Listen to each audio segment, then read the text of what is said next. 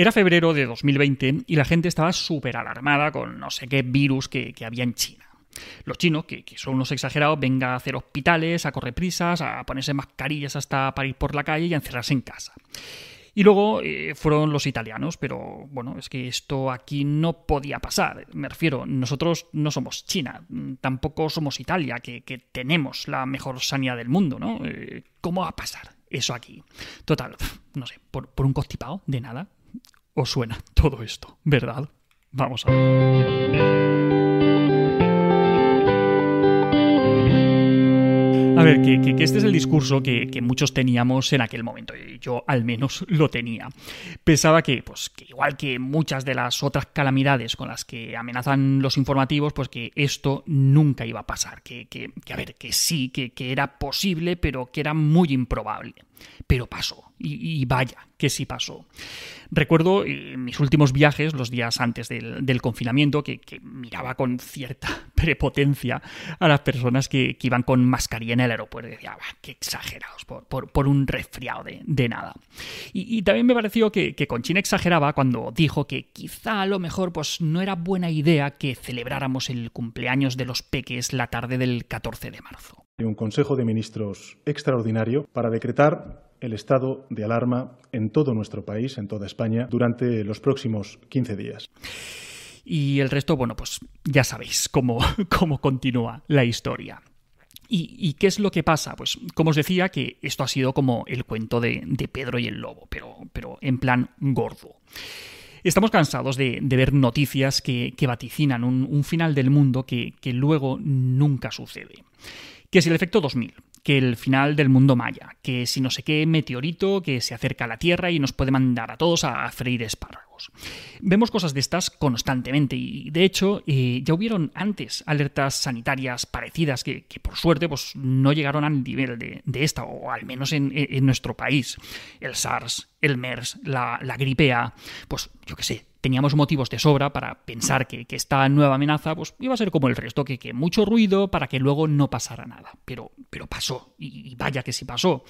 Y el hecho de que esto sí que haya pasado ha instalado en muchas personas una especie de, pensamiento fatalista ante nuevas amenazas, del tipo, a ver, que yo pensaba también que lo del coronavirus nunca iba a pasar y al final sucedió, pues con esto lo mismo. Por ejemplo, lo del gran apagón. ¿Recordáis cómo llenaba hace unos meses los titulares y las noticias el tema del gran apagón? ¿no? Que, la gente empezó a hacer acopio de, víveres porque yo también pensaba que lo del COVID no pasaría y mira lo que pasó. ¿Vale? Pues eso.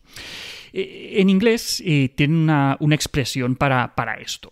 Shit happens. Eh, la mierda pasa. las cosas malas ocurren.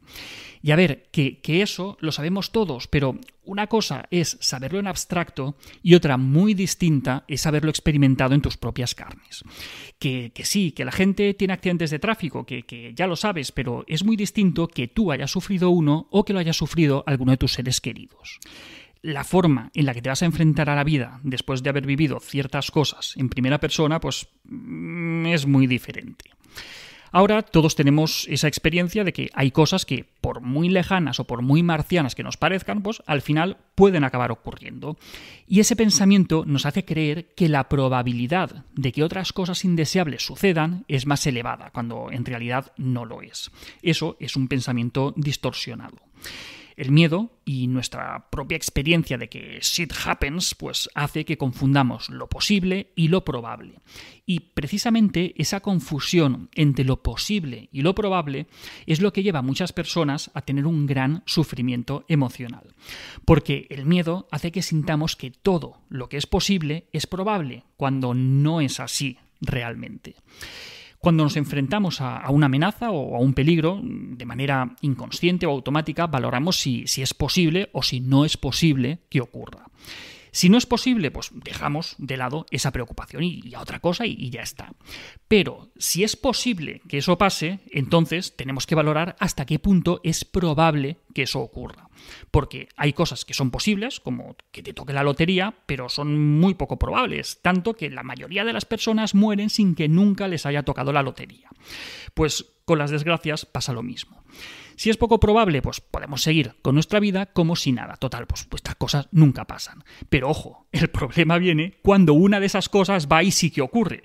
Entonces, eso altera ese cálculo mental que tenemos. Vivimos en primera persona que lo improbable es posible y que de hecho también ocurre a veces. Pero, ojo, Haber vivido esa posibilidad no implica que a partir de ese momento todo lo que valoremos como poco probable de repente tenga más probabilidades de ocurrir. Sigue siendo poco probable. Pues eso, que sí, que shit happens, pero lo único que cambia es que lo hemos vivido en primera persona y que eso ha distorsionado nuestra percepción de qué es probable y qué no lo es. Por ejemplo, las pandemias pues, son estadísticamente poco probables, pero como hemos visto, pues no son imposibles. Quizá todo esto, pues al final nos lleve a ser más cautos en un futuro, pero pagando el peaje de la angustia durante cierto tiempo ante las nuevas amenazas que aparezcan en el horizonte. Porque yo también pensaba que lo del COVID no pasaría y mira lo que pasó. Pues eso. Y hasta aquí otra píldora de psicología. Si os ha gustado podéis ayudarnos compartiéndola. Además tenéis muchos más vídeos, muchos más artículos en el canal de YouTube, en albertosoler.es y en todas las librerías nuestros libros Hijos y Padres Felices, Niños sin Etiquetas, Tengo Miedo y la semana que viene más. Un saludo.